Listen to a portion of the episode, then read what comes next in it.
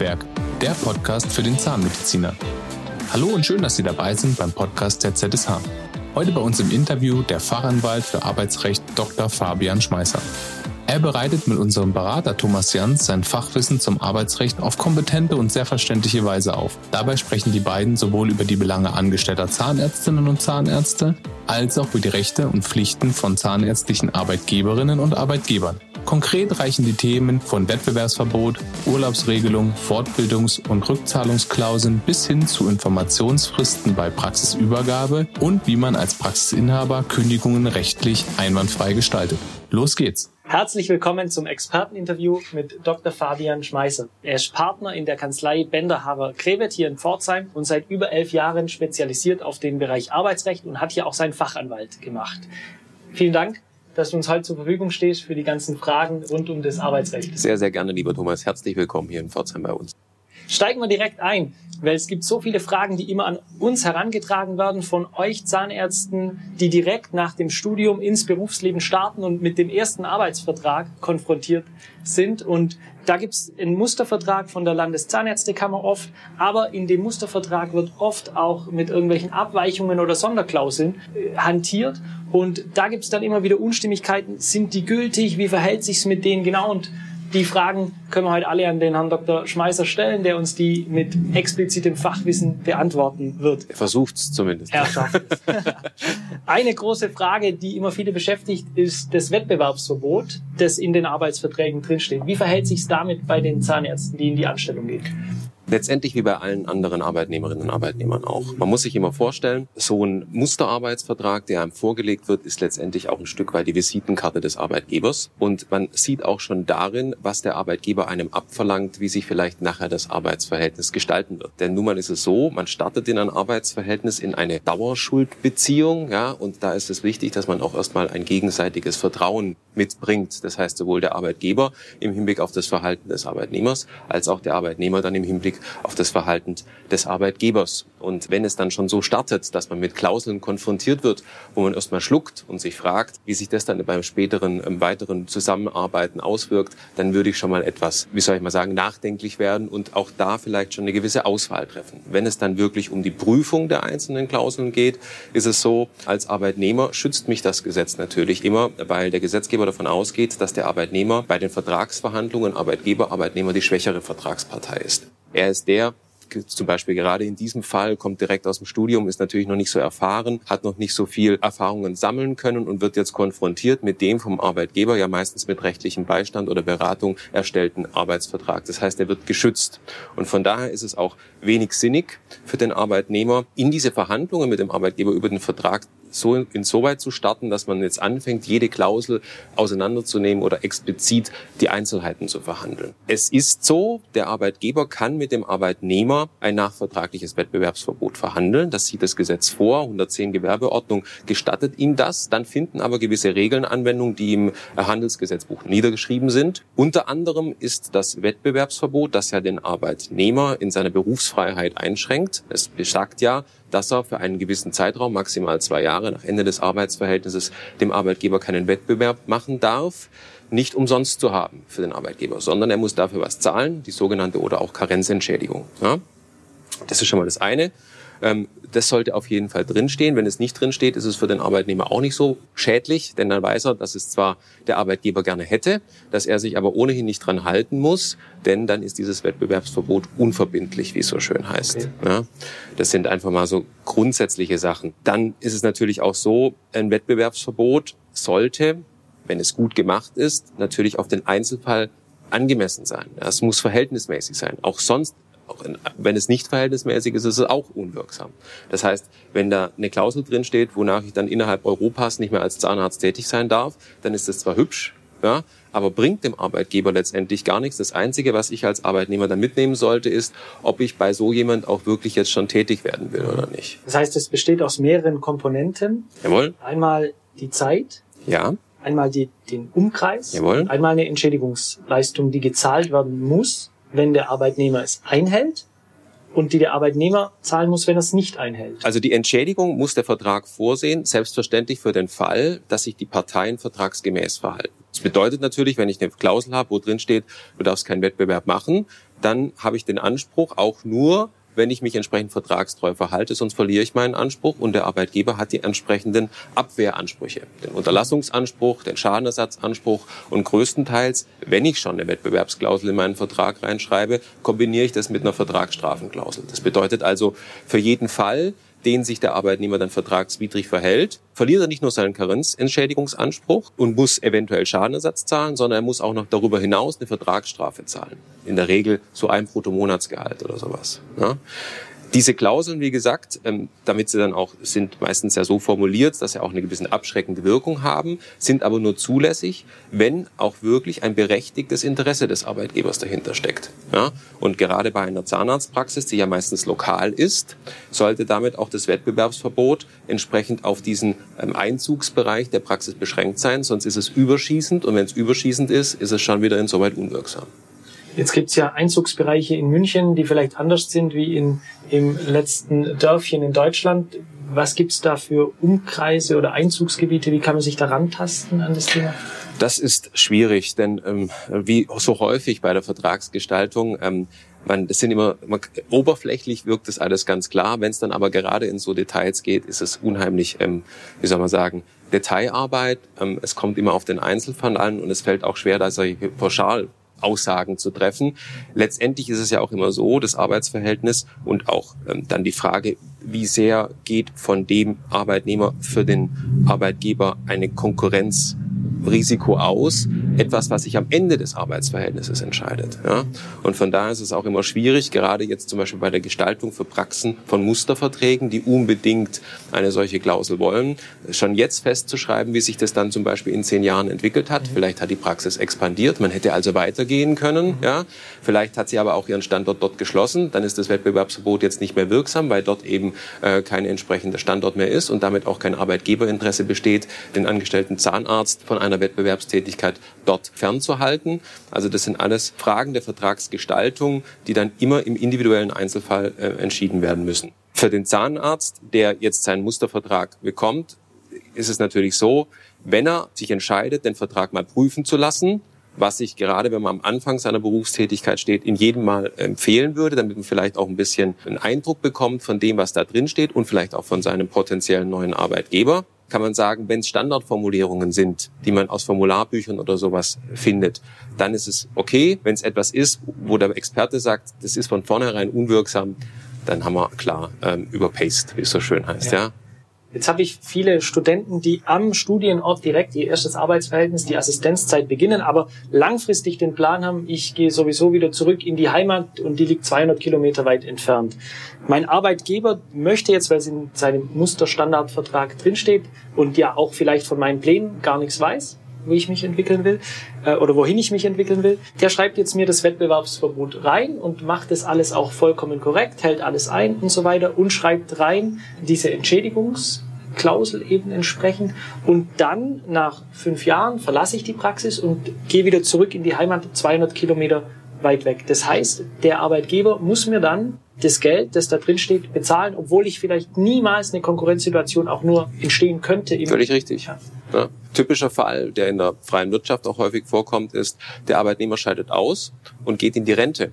Mhm. Und wenn ich dann nicht rechtzeitig als Arbeitgeber reagiert hat und mich vom Wettbewerbsverbot gelöst habe, zahle ich dem in der Rente Karenzentschädigung, wobei der ja eigentlich wahrscheinlich irgendwo in der Sonne liegt und sich ein schönes Leben macht und gar nicht die Idee hat, Wettbewerb zu betreiben. Ja. ja?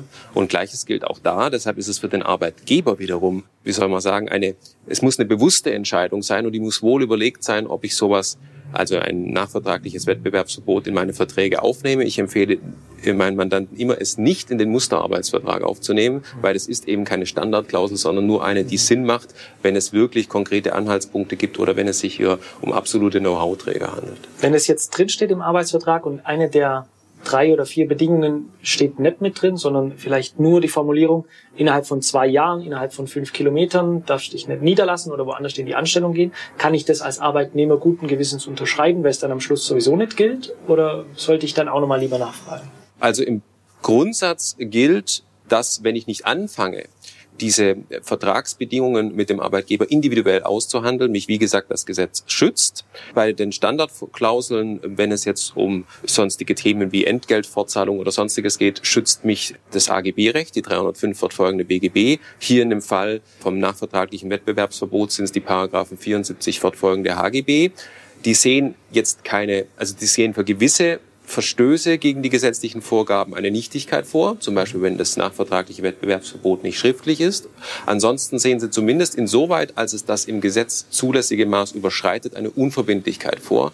Das bedeutet also, ich muss mich nicht daran halten, ich bin nicht gebunden, kann mich aber dann frei entscheiden. Von daher ist das Risiko, das ich eingehe, jetzt wieder als angestellter Zahnarzt überschaubar. Und wie gesagt, es ist dann eher so eine Grundsatzfrage, ob ich zu jemandem jetzt gehen will und mich da auch in ein Anstellungsverhältnis begeben will, der Klauseln reinschreibt, ja. wo man schon ähm, so eine gewisse, äh, man merkt ja so einen gewissen Duktus ja. meistens. Ja. Was auch neu aufkommt in den Arbeitsverträgen, ist immer wieder eine Konkurrenzschutzklausel, aber nicht bezogen auf du darfst dich nicht niederlassen, sondern eher du darfst keine Patienten oder Mitarbeiter in dieser Praxis abwerben. Wie verhält sich damit? Kann ich sowas unterschreiben? Gleiches Prinzip. Ja, also auch wieder eher jetzt aus der Arbeitgebersicht. Es wird ja häufig dann versucht, diese Karenzentschädigungspflicht, die beim nachvertraglichen Wettbewerbsverbot besteht, dadurch zu umgehen, dass ich sogenannte Kundenschutzklauseln aufnehme. Ständige Rechtsprechung des BAG, Kundenschutzklauseln sind zu behandeln wie nachvertragliche Wettbewerbsverbote, sofern und soweit sie letztendlich dasselbe Ziel oder auch letztendlich denselben Effekt haben wie das nachvertragliche Wettbewerbsverbot, nämlich sozusagen dem Arbeitnehmer dann eine Konkurrenz nach Ende des Arbeitsverhältnisses zu unterbinden ja, oder zu verhindern. Und entsprechend auch da gilt, sie sind nur wirksam, wenn es eine entsprechende Karenzentschädigungszahlung ähm, schon im Vertrag selbst vorgesehen ist. Jetzt ist es ja vielleicht gar nicht mein, mein Ansinnen, das zu tun, dass ich Mitarbeiter oder Patienten abwerbe, aber wenn ich mich innerhalb von zehn Kilometern niederlasse, dann finden mich die Patienten vielleicht dennoch, weil die bisher mit meiner Tätigkeit als Zahnarzt zufrieden waren. Und, und manch ein Patient fragt ja dann auch schon, ähm, wenn du mal die Praxis verlässt, melde dich bitte, ich komme mit. Und bei den Helferinnen und oder bei den Assistentinnen, Assistentinnen ist es ja oft so, dass ein sehr enges Verhältnis zum, zum Mitarbeiter am Stuhl, der unterstützt, einfach entsteht und dann wird man oft angesprochen, so wird es mir wieder gespiegelt, wenn du mal gehst, nimm mich mit. Quasi. Das ist ja eigentlich und, schön, wenn das ein ich, Arbeitsverhältnis entsteht. Ja. Und ich werbe gar nicht aktiv ab, sondern die, die kommen einfach mit. Was passiert dann? Ja, das sind, also es gibt in diesem Kontext letztendlich drei Klauseln. Das ist das nachvertragliche Wettbewerbsverbot, sozusagen der Standard. Ja, dann gibt's diese Kundenschutzklauseln oder Mandantenschutzklauseln, je nachdem, in welchem Bereich ich tätig bin. Und zu guter Letzt das sogenannte oder auch Abwerbeverbot, in dem sich die Vertragsparteien ähm, dazu verpflichten, es gibt zwei Ausgestaltungen, entweder schon überhaupt niemand, der beim anderen Vertragspartner angestellt war, einzustellen oder einen solchen entsprechend auch nur also anzusprechen oder aktiv auf ihn zuzugehen. Und da ist es auch so, ähm, es gibt Regelungen im HGB dazu, die eigentlich für zwei Unternehmen gelten, sogenannte oder auch No-Poaching entsprechend Absprachen, ja, 75 FHGB, die besagen, dass ich mich verpflichten oder Verpflichtungen der Unternehmer untereinander Mitarbeiter, die zu mir kommen und bei mir arbeiten wollen, nicht einzustellen, sind unverbindlich. Die können von der anderen Seite nicht eingeklagt werden. Gleiches gilt dafür, dass ich mich sozusagen verpflichte, entsprechend, wenn auf dem freien Markt solche nicht einzustellen oder anzusprechen oder sonstiges.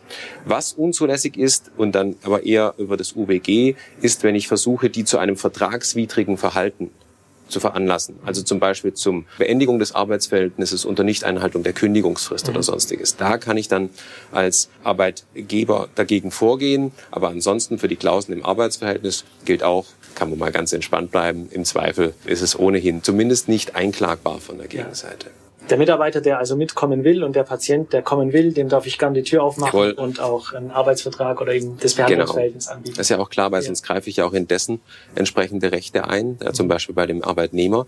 Auch jede Angestellte in der Zahnarztpraxis ist ja frei darin, sich ihren Arbeitgeber auszusuchen mhm.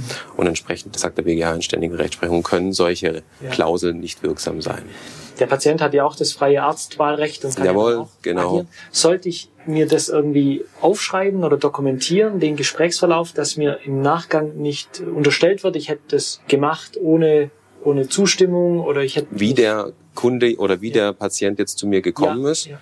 Ich würde das auch wiederum vom Einzelfall abhängig mhm. machen. Natürlich, wenn zu befürchten steht, und das hängt ja auch immer von der Art des Ausscheidens ab, dass es da mit dem Ex-Arbeitgeber ähm, Konflikte geben wird, mhm. ja, dann ist es sicherlich gut, darauf vorbereitet zu sein. Und was heißt darauf vorbereitet? Heißt immer Dinge, die mir helfen zu dokumentieren, ja. denn nachher kann ich sie immer brauchen für einen eventuellen Prozess. Und es wird immer schwerer, je weiter zurück solche Ereignisse wie zum Beispiel die Anbahnung des Patientenverhältnisses und so weiter liegen, das dann nachzuvollziehen. Also das macht sicherlich Sinn. In dem Zusammenhang auch noch sehr interessant die Frage, wenn ich mich jetzt niederlasse und ich arbeite bis zum letzten Arbeitstag bei meinem alten Arbeitgeber und starte dann, also 30.06. beim alten Arbeitgeber und starte am 1.07. in die neue, in der neuen Praxis mit einer Übernahme, meinetwegen. Wann darf ich aktiv Werbung machen für die neue Praxis oder wann darf ich mich im Internet präsentieren oder Postwurfsendungen austeilen und gibt's da? Ja, ähm, sehr gute Frage. Und auch natürlich sehr gute Frage deshalb, weil sie immer wieder ähm, Inhalt von ähm, Entscheidungen der Gerichte ist. Also es ist so, während des bestehenden Arbeitsverhältnisses gilt auch ein Wettbewerbsverbot. Das ist klar, ich bekomme von einem Arbeitgeber jeden Monat Geld und dann hat er einen Anspruch darauf, dass ich ihm nicht Konkurrenz mache oder keinen Wettbewerb zu ihm mache. Von dem Wettbewerbsverbot während des bestehenden Arbeitsverhältnisses nicht erfasst sind Vorbereitungshandlungen auf eine spätere selbstständige Tätigkeit zum Beispiel. Jetzt ist immer die Frage, was ist noch Vorbereitungshandlung? Das heißt also, wenn ich anfange, meine Homepage zu gestalten mhm. und Flyer zu gestalten oder Praxisräume zu mieten und einzurichten oder zu, anzustreichen, ja. dann sind das alles Vorbereitungshandlungen. Mhm. Wenn ich allerdings auf den Knopf drücke und gehe mit meiner Homepage online, okay. dann habe ich ähm, aus meiner Sicht dann schon die Vorbereitungshandlung ein Stück weit, wie soll ich sagen, habe ich diesen, diesen, diesen schmalen Grad dann ein Stück weit verlassen. Ja, ne? ja. Oder auch das Ansprechen von den Patienten und so, das wird natürlich dann immer ein bisschen problematisch. Ja. Ich glaube, das Ansprechen von Patienten, das ist vielen noch bewusst, dass das nicht die feine Art ist, wenn man Patienten im Behandlungszimmer des alten Arbeitgebers für die neue Praxis abwirbt. Wo ich denke, dass viel Aufklärungsbedarf besteht, ist beim Anschalten der Homepage. Dieses Live-Schalten der Homepage wird ja auch oft, je länger oder je früher die Homepage live ist, desto besser ist das Google-Ranking dann wieder, desto länger gibt's die einfach. Und ich glaube, da gibt's viele, die drücken zu früh auf den Knopf. Was könnte mir passieren als Arbeitnehmer, wenn ich zu früh auf den Knopf drücke? Ja, letztendlich ist ja auch wieder die, sind die Handlungsmöglichkeiten des Arbeitgebers ein Stück weit eingeschränkt. Der Verstoß gegen das im bestehenden Arbeitsverhältnis bestehende Wettbewerbsverbot ist ein eine Vertrag oder ist eine Verhaltenspflichtverletzung. Was kann ich machen als Arbeitgeber? Ich kann kündigen. Nun trifft es den, den Arzt, den angestellten Zahnarzt, der ohnehin gehen will, ja nicht besonders hart. Ja, wenn er hat es wahrscheinlich ja. sowieso schon geplant. Also das würde ich mal so einstellen. Vielleicht kommt ihm gerade recht. Genau, ja, vielleicht wird er früher raus und dann kriegt ja. er eine außerordentlich fristlose Kündigung und ja. kann schon früher dann auch gleich in seiner Praxis arbeiten. Ein Schaden entsteht dem Arbeitgeber ja dadurch, dass die Homepage online geht, jetzt nicht unmittelbar. Von daher sind die Reaktionsmöglichkeiten des Arbeitgebers eingeschränkt, würde ich mal sagen. Ja, ne? ja. Für den Arbeitgeber aber genauso. Immer wichtig, wie reagiere ich darauf? Dann rufen sie immer völlig erbost an. Dann kannst du nur sagen, Ruhe bewahren, durchschnaufen. Wenn sie ihn jetzt kündigen, hat er doch genau das erreicht, was er eigentlich wollte. Ja, also von daher da auch immer ein bisschen überlegen, was dann in der jeweiligen Situation sinnvoll ist. Ein großes Thema ist in den Zahnarztpraxen oft die Teilzeit. Zahnarztpraxen beschäftigen für mein Dafürhalten viele Teilzeitmitarbeiter. Und das muss man einmal organisatorisch lösen. Wer schafft wann wie? Wie kriege ich die Arbeit und den Patienten durch die Praxis äh, behandelt? Wie kriege ich das alles sichergestellt? Man muss den Informationstransfer gewährleisten. Das ist natürlich einfacher. Ich habe eine Vollzeit wie vier Teilzeit, die sich die Stelle teilen. Dann muss ich es nur einmal erklären und sonst viermal. Man hat aber auch viele Chancen durch die Teilzeit, eben an Mitarbeiter zu kommen, die eben gar nicht Vollzeit arbeiten können, weil familienbedingt hier Herausforderungen einfach bestehen oder Betreuungszeiten da sein müssen. Teilzeit ist aber nochmal ein ganz besonderes Thema. Was gibt's da zu beachten? Viel. viel zu beachten, aber ich glaube, es ist ein Thema, das inzwischen und eigentlich 80 ähm, Prozent meiner Mandanten sind Arbeitgeber, für, jeden Arbeitgeber inzwischen eine Rolle spielen, einfach aufgrund der Situation des Arbeitsmarktes und natürlich, dass es auch ähm, inzwischen viele ähm, gibt, die Familie und Beruf vereinbaren und dazu gehört eben auch die Teilzeittätigkeit. Vielleicht als Grundsatz und als Einstieg, ein Teilzeitmitarbeiter ist ein ganz normaler Beschäftigter. Ja? Und das gilt auch für denjenigen, der letztendlich durch seine Teilzeittätigkeit nur auf 450 Euro kommt. Also auch die Minijobber sind Teilzeitkräfte und als solche ganz normale Arbeitnehmer mit allen Arbeitnehmerrechten, also Anspruch auf Urlaub, Anspruch auf Entgeltfortzahlung und alles, was dazu gehört. Grundsätzlich hat der Gesetzgeber auch bestimmt, dass ein Teilzeitmitarbeiter allein aufgrund der Tatsache, dass er eben nicht voll, sondern nur Teilzeit arbeitet, nie schlechter behandelt werden darf als ein Vollzeitmitarbeiter. Das heißt also, das muss sich auch im Hinblick auf das Gehalt ein Stück weit widerspiegeln, zumindest dann, wenn es nicht individuell ausgehandelt ist, sondern sich nach irgendwelchen zum Beispiel tariflichen Regelungen gehandhabt wird, die es ja zum, auch zum Teil in den entsprechenden Praxen gibt. Ein wichtiges und immer problematisches Themenfeld bei der Behandlung von Teilzeitarbeitsverhältnissen ist Thema Urlaub. Wie berechne ich das und so weiter und so fort. Und da gilt vom Grundsatz her einfach so ein paar Prinzipien. Es gilt das Tagesprinzip. Also es ist schon mal falsch, wenn ich anfange, irgendwelche Stunden zu bestimmen beim Urlaub, sondern der Urlaub ist immer tageweise zu nehmen. Ich nehme einen Tag Urlaub, dann bin ich einen Tag weg. Und ich bekomme für diesen Tag, den ich in Urlaub gehe, das Gehalt, das ich bekommen hätte, wenn ich gearbeitet hätte. Entsprechend umgelegt. Und so ist es auch, wenn jemand im Hinblick auf die Anzahl der Tage Urlaub, wenn ich Teilzeit dahingehend arbeite, dass ich halt jeden Tag nur 50 Prozent, also vier Stunden arbeite im Hinblick auf die Vollzeittätigkeit, die acht Stunden pro Tag da ist, dann bekommt der Mitarbeiter im Jahr genauso viel Urlaub wie die Vollzeitkraft. Mhm weil der arbeitet ja auch genauso viele Tage. Ja, und um die 20, um ähm, auf seine vier Wochen, also die 20 Tage Urlaub, die gesetzlich vorgeschrieben zu kommen, braucht er auch genauso viele Tage. Anders ist es, wenn die Teilzeittätigkeit daran besteht, dass ich nicht nur mit einer reduzierten täglichen, sondern auch mit einer reduzierten wöchentlichen Arbeitszeit arbeite, also auch in Teilzeit dann brauche ich natürlich auch, um diesen gesetzlichen Erholungszweck zu erreichen, weniger Tage. Und entsprechend kürzt sich dieser Urlaubsanspruch, der gesetzlich vorgeschrieben ist. Das Gesetz sagt ja, 24 Tage Urlaub, geht aber dabei von einer 6-Tage-Woche aus. Entsprechend sind es bei 5 Tagen 20 Tage und es rechnet sich dann entsprechend runter, jeweils auf die Tage, die ich in der Woche arbeite. Besonders schwierig ist es, wenn Mitarbeiter von Vollzeit in Teilzeit und wieder zurückwechseln, weil ich ja da, ich habe ja immer einen Jahresurlaubsanspruch, ja, der ist im Jahr 20 Tage Urlaub. Und wenn ich jetzt das eine Jahr fünf Tage gearbeitet habe und den Rest, das restliche halbe Jahr dann nur noch zwei Tage arbeite, reduziert sich das ja und wie ich das zu bestimmen habe. Und da hat das BAG jüngst eine, seine neue Rechtsprechung jetzt äh, entwickelt und wendet sie auch entsprechend an und es sagt, es ist immer der Jahresdurchschnitt zu bilden und ich muss gucken, wie viel Arbeitstage, also faktische Arbeitstage es im Jahr gab und da mit der entsprechenden Berechnungsformel das runterrechnen auf den Jahresurlaub dann. Das sind so mal vielleicht die wichtigsten Grundsätze zur Teilzeittätigkeit. Gibt es sonst noch irgendwas darüber hinaus zu beachten in der Teilzeittätigkeit, wo du sagst, das wird oft falsch gemacht oder das ist besonders wichtig oder das wird immer wieder angefragt oder nachgefragt? Bei der Teilzeittätigkeit, also Teilzeit bedeutet ja vom Grundsatz her mal, ich habe auch da eine festgelegte Arbeitszeit. Was es immer noch gibt, ist es ja, oder ist die Frage, kann ich auch so sogenannte oder auch Abrufarbeit machen? Auch da gibt es gewisse gesetzliche Regelungen dafür, die da Grundnormen bestimmen. Und auch ein Teilzeitbeschäftigter wenn es im Arbeitsvertrag drinsteht, ist natürlich dazu verpflichtet, mehr Arbeit und Überstunden zu leisten.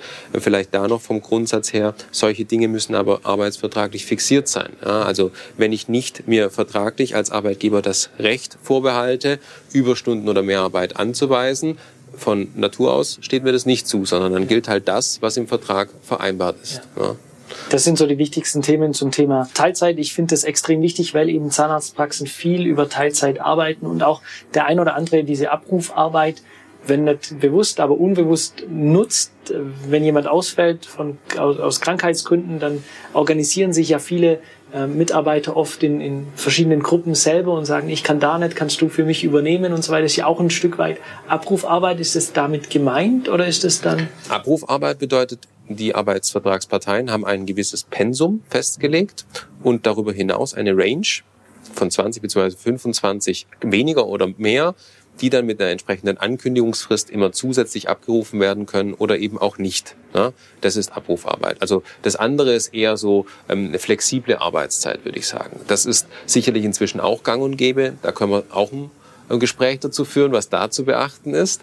Das ist dann eher so die Frage mit Arbeitszeitkonten und wie ich das gestalte ähm, und was da zu berücksichtigen ist, aber jetzt kein originäres Teilzeitthema. Bei Praxen über 15 Beschäftigten stellt sich natürlich bei Teilzeit nicht nur das Problem, dass ich jemanden bewusst in Teilzeit einstelle, sondern dass ich auch damit konfrontiert werden kann, dass jemand auf mich zukommt und sagt, ich mache jetzt meinen Anspruch auf Teilzeit geltend. Da bin ich als Arbeitgeber mit mehr als 15 Beschäftigten ja inzwischen den gesetzlichen Anforderungen unterworfen. Und wenn jemand kommt und das machen will, muss ich betriebliche Gründe entgegenhalten, um mich diesem Anspruch erwehren zu können. Ansonsten habe ich halt einfach eine Teilzeitbeschäftigung, ob ich ihn will oder Dann nicht. stellt die Person auf Teilzeit um und ich muss Genau, ich akzeptieren. muss reagieren. Ja.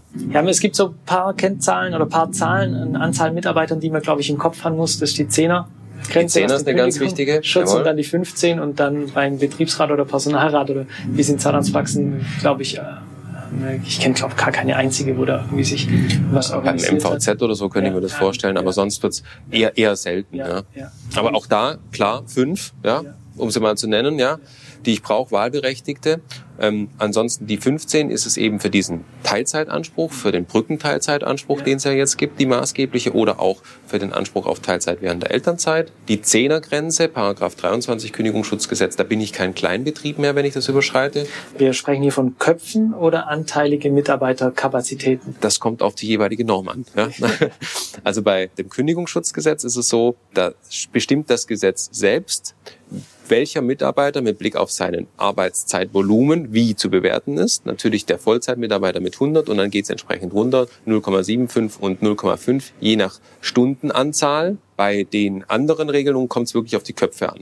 15 Beschäftigte. Ja. Das heißt, bei dem Kündigungsschutz von 10 werden alle Mitarbeiter Zeiten aufaddiert und komme ich dann auf 10 Vollzeitstellen, dann bin ich drüber quasi, obwohl ich vielleicht 15 Leute Ja, ja, so kann man es so kann man's Ja. letztendlich sagen. Ja, Ja. ja, ja. Gut, das heißt, da muss man aufpassen. Oder was heißt aufpassen? Das muss man beachten. In dem Moment, wenn ich drüber komme, gelten eben andere Regularien. Also die Zehnergrenze ist natürlich schon wichtig. Vielleicht nochmal kurz zur Verdeutlichung, was gilt dann? In einem Kleinbetrieb ist es so, selbstverständlich kann ich da auch nicht kündigen, wie und wann ich will. Aber die Grenzen der Überprüfung der Kündigung sind jetzt mal durchs Gericht relativ eingeschränkt. Willkür, Gesetzeswidrigkeit und ich muss die Frist einhalten. Aber ansonsten, wenn ich einen nachvollziehbaren Grund habe, kann ich mich von einem Mitarbeiter wieder trennen. Auch da muss ich natürlich noch ähm, gucken, dass ich ihn nicht deshalb, dass ich ihn nicht diskriminiere oder dass ich kein Maß, dass, dass ich ihn nicht maßregel durch die entsprechende Entscheidung.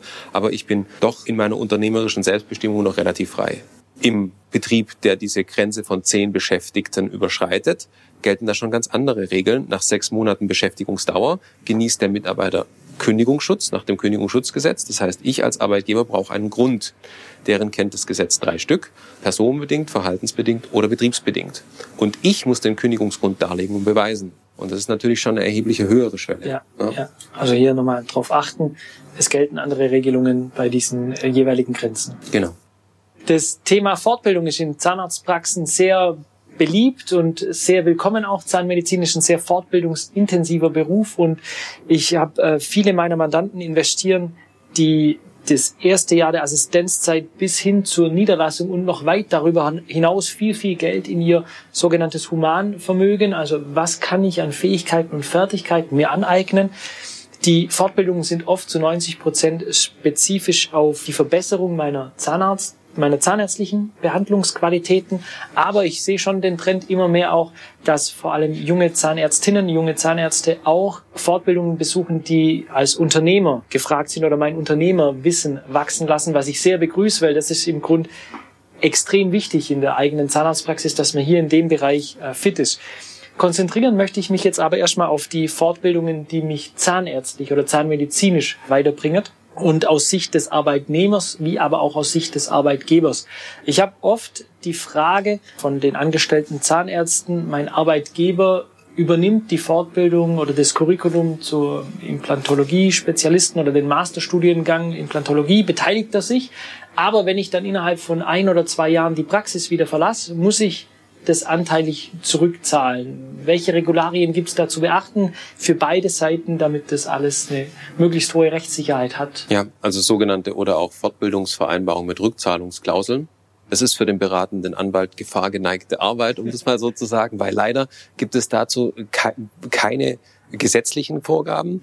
Das Einzige, was es gibt, ist Rechtsprechung und die ändert sich regelmäßig.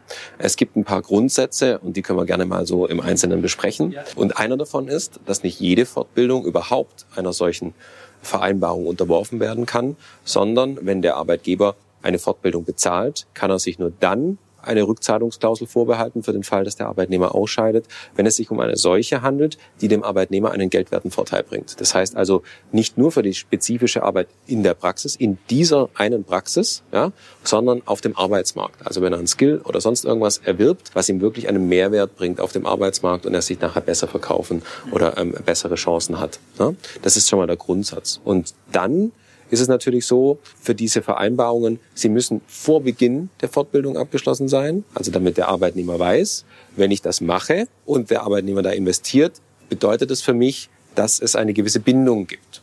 Und bei dieser Bindungsdauer ist es ja so, sprich, also wenn der Arbeitnehmer vor einem gewissen Zeitraum aus dem Arbeitsverhältnis ausscheidet, ist er ja in der Regel verpflichtet, den oder zumindest anteilig den Betrag, den der Arbeitgeber aufgewendet hat, wieder zurückzuzahlen an den Arbeitgeber. Das greift in meine Berufsfreiheit ein. Und die ist grundgesetzlich geschützt, Artikel 12. Und aufgrund dieser Tatsache muss die Bindungsdauer im Hinblick auf die Dauer und die Kosten, die der Arbeitgeber aufwendet für diese Fortbildung, angemessen sein.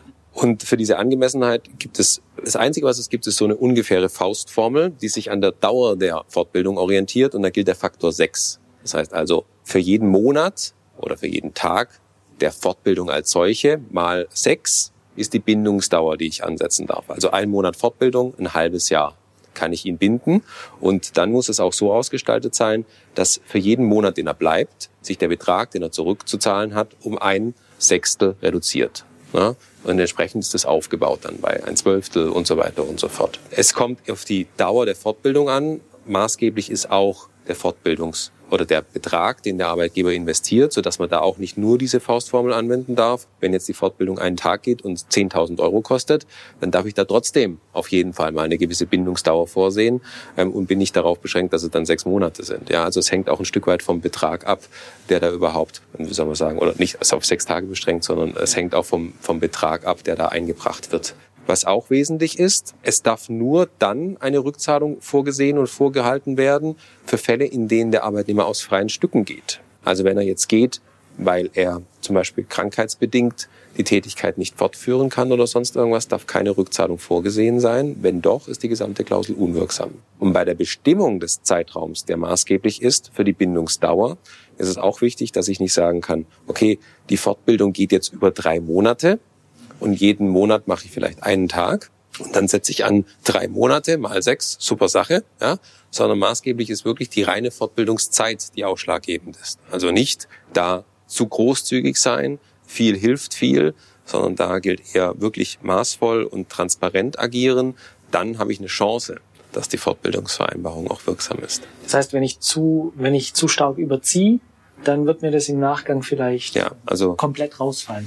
Solche Fortbildungsvereinbarungen, ähm, wenn sie vom Arbeitgeber, in, sind sie ja in der Regel vorformuliert sind, unterliegen der vollen AGB-Kontrolle. Bei ähm, Formularverträgen gilt das Verbot der geltungserhaltenden Reduktion. Das heißt also, wenn was zu viel ist, führt dazu, dass die komplette Klausel unwirksam ist. Okay. Also lieber nochmal davor informieren und lieber ein Stück kürzer machen, wie man es eigentlich ja. vielleicht im Kopf hatte. Dann hat man eine höhere Wahrscheinlichkeit, dass es eben gilt und der Arbeitgeber sich quasi schützt, dass der Mitarbeiter die Fortbildung mitnimmt und äh, direkt eine Woche später beim anderen. Genau, also letztendlich ist es ja auch da so, ob der Mitarbeiter geht oder nicht, wird sich letztendlich nicht an der Fortbildungsvereinbarung mit Rückzahlungsklausel ausmachen, sondern da hängen sicherlich noch ganz viele andere Umstände mit drin. Es ist verständlich und macht auch Sinn, sich da ein Stück weit abzusichern, um auch dem Mitarbeiter zu sagen, hör mal zu, das ist ein Invest in unsere Zukunft und in deine Betriebstreue. Also als, als solches Zeichen finde ich es auch durchaus gut. Wichtig ist nur, und das ist der ganz klare Hinweis, mit den konkreten Konditionen der Fortbildung zum Berater gehen und sich dann eine entsprechende Fortbildungsvereinbarung aufzusetzen oder zumindest diese nochmal rückzubesprechen mit ihm. Mhm. Weil, wie gesagt, es dann auch bei der Bestimmung des Betrags, der rückzuzahlen ist und so weiter und so fort, doch manchmal recht tricky sein kann, was da einzustellen ist, was eingestellt werden darf und so weiter und so fort. Und ähm, wenn man dann eben nicht mit der Kondition einverstanden ist, die der Arbeitgeber einem anbietet, man die Fortbildung aber trotzdem sehr gerne machen will, kann man die ja auch selber noch aus freien Stücken machen. Was ich oft in der Überlegung habe oder oft in der Formulierung habe, sind gar nicht äh, Eurobeträge, sondern dass eine Vereinbarung getroffen wird zwischen dem Arbeitnehmer und dem Arbeitgeber, dass der Arbeitnehmer die Fortbildung bezahlt, aber der Arbeitgeber den Arbeitnehmer für diese Fortbildung freistellt bei vollem Lohn zum Beispiel. Also äh, quasi das, das ermöglicht, dass er daran zeitlich teilnimmt, weil manche Fortbildung ist ja dann schon auch zeitintensiv und fällt auf die Wochentage und dann seinen Urlaub zu opfern oder den Urlaub zu nehmen, ist für viele dann auch nicht äh, sinnvoll. Gibt es da auch Regularien, die das Ganze wieder beeinträchtigen? Muss ich dann meinen Urlaub oder diese freigenommenen Tage zurückgeben? Wird das in Geld aufgewogen? Gibt es da ähm, also ähm, für den Arbeitnehmer ist natürlich ganz gut zu wissen, dass es dieses Berufsbildungsgesetz gibt, ja, ähm, wo auch entsprechende Urlaubstage, bezahlte freie Tage vorgesehen sind, schon vom Gesetzgeber, die mir der Arbeitgeber äh, gewähren muss. Für den Arbeitgeber ist gut zu wissen, dass natürlich auch die bezahlte Freistellung ein wirtschaftliches Äquivalent hat, also es ist ein Entgeltbetrag, den kann ich ausrechnen und dann wiederum auch eine entsprechende Rückzahlungsklausel vorsehen, dass wenn wenn ich halt äh, mit Blick auf die Anzahl der Tage, die ich freigestellt habe, eine Bindungsdauer vereinbart wird. Und wenn der Mitarbeiter vorher geht, aus freien Stücken, dann kann dieser Betrag wiederum anteilig gekürzt für die Zeit, die er schon da war, nach Abschluss dieser Prüfung zum Beispiel, äh, abzüglich dieser Zeiten, kann dann ähm, rückgefordert werden über diese Rückzahlungsklausel. Jetzt gibt es ja auch viele Fortbildungen, die gar nicht im Interesse des Arbeitgebers stehen. Zum Beispiel entscheidet sich der angestellte Zahnarzt für eine Fortbildung, wie er eine eigene Praxis macht. Wir bieten laufend solche Fortbildungsveranstaltungen an. Oder er entscheidet sich dazu, eine Fortbildung zu machen, die nicht im Sinne der Praxis ist, weil die Praxis sich auf ein anderes Konzept spezialisiert hat, eine implantologische Praxis, aber der Mitarbeiter brennt einfach für Kinderzahnheilkunde und will sich da entsprechend nochmal weiterbilden und der Arbeitgeber unterstützt es nicht oder erkennt den Mehrwert vielleicht da nicht drin. Jetzt sagt der Arbeitgeber, ich unterstütze das weder finanziell noch gebe ich dir für die Zeit frei. Welche Möglichkeiten hat der Arbeitnehmer, zusätzlich? Er kann natürlich Urlaub nehmen und alles selber bezahlen oder was gibt's noch für? Also klar, er kann den Urlaub nehmen, ganz normal von seinem Jahresurlaub und dann gibt es zum Beispiel in Baden-Württemberg auch das Bildungszeitgesetz. Ich habe ja vorher die falsche Begrifflichkeit genannt, also Bildungszeitgesetz, das für dort bestimmte Fortbildungs Regeln, die müssen gewisse Kriterien erfüllen, dann vorsieht, dass der Arbeitnehmer Anspruch hat auf fünf Tage bezahlte Freistellung, um solche entsprechenden beruflichen Fortbildungen dann wahrnehmen zu können. Das gilt sowohl für die angestellten Zahnärztinnen, Zahnärzte, wie aber auch für, für jeden, an, für, für jeden, jeden Arbeitnehmer. Genau. Und die Fortbildungen, die anerkannt sind? Die kann ich auf der Homepage, zum Beispiel des Landes Baden-Württemberg, kann ich das hinterfragen ähm, und kann das abfragen, ob diese Fortbildung eine solche ist die ähm, hier runterfällt und dann kann ich diesen Anspruch geltend machen bei meinem Arbeitgeber. Habe ich jetzt Glück, dass ich in Baden-Württemberg wohne oder gibt es in anderen Bundesländern auch ähnliche Gesetze? Gibt ähnliche Gesetze. Ich weiß jetzt allerdings weder, ob sie genauso heißen, noch wie sie ja. gerade in den anderen Bundesländern sind, aber hier in Baden-Württemberg weiß ich es ganz bestimmt. Ja. Ich denke, das ist eine Riesenchance für die Zahnärztinnen, Zahnärzte, mit diesem Wissen einfach nochmal fünf Tage den doch sehr fortbildungsintensiven Beruf nochmal zu gestalten und das zu nutzen, um da einfach fachlich einmal im zahnmedizinischen Bereich, aber auch darüber hinausschauend eben im unternehmerischen Bereich und im persönlichen Bereich nochmal zu wachsen und äh, mit dem Arbeitgeber zusammen eine gute Lösung zu finden, wie dieses Wachstum auch der Praxis. Völlig richtig, ja. Im letzten Block schauen wir uns jetzt noch an, was zu beachten ist im Rahmen der Arbeitsverträge bei einer Praxisübernahme. Da gibt es nämlich einige wichtige Punkte und da freue ich mich schon drauf. Ich mich auch.